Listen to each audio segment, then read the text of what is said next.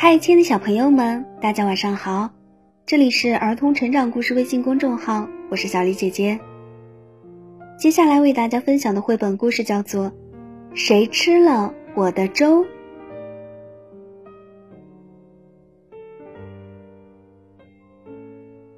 小熊不想吃粥。熊妈妈说：“所有的小熊都吃粥，所以它们长得又高又壮。”可是小熊摇摇头说：“不要吃粥，不要吃粥。”熊妈妈说：“那我可就给森林里那只可怕的魔鬼熊吃了。”小熊看见妈妈把粥端到了屋外的老树桩上。这天，当爸爸妈妈忙着采蜂蜜时，小熊爬上了树。他很想看看那只可怕的魔鬼熊。回家的路上，爸爸问：“你看见那只魔鬼熊了吗？”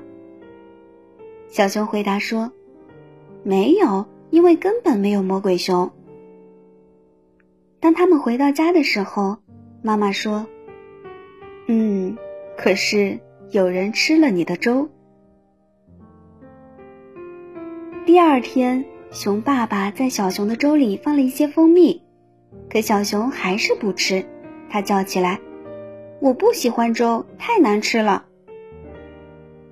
于是，爸爸又把粥放在了屋外的树桩上，留给那只可怕的魔鬼熊吃。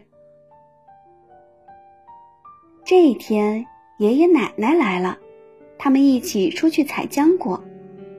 爷爷说：“孩子，听说你不吃粥，那只魔鬼熊你知道吧？它就喜欢吃粥。”他们回到家时，小熊发现他的碗又空了。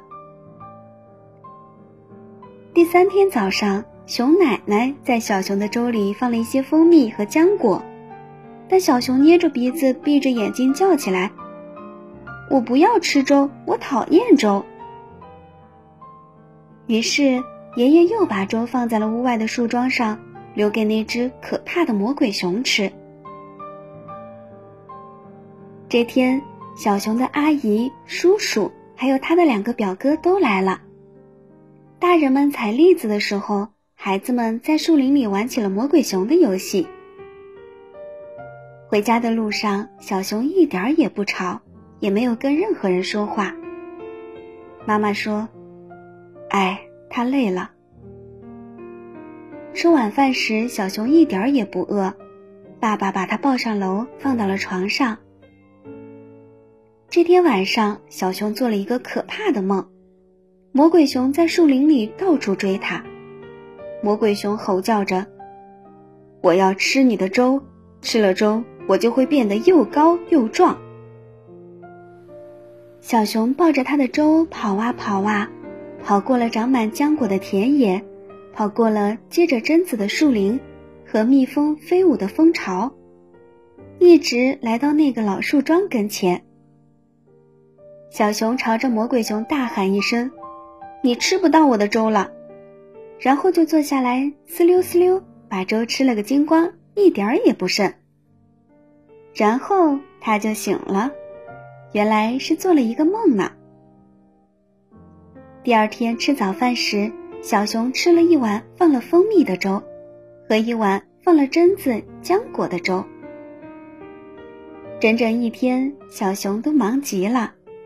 他帮奶奶和妈妈把浆果做成果酱，再把蜂蜜倒进罐子里。接着，他又去帮爷爷和爸爸。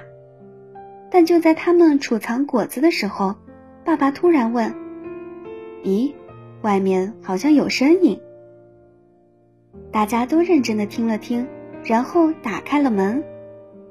门外，小动物们一齐在喊：“我们的粥呢？”我们的粥呢？小熊咯咯的笑了起来。原来这就是那只魔鬼熊啊！从这天起，每天早上，小熊吃完了自己的粥，都会再放一碗到树桩上给魔鬼熊吃。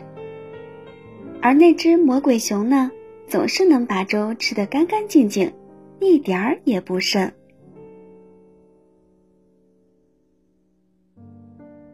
好啦，亲爱的小朋友们，今天的故事就为大家分享到这儿啦。这里是儿童成长故事微信公众号，祝大家晚安。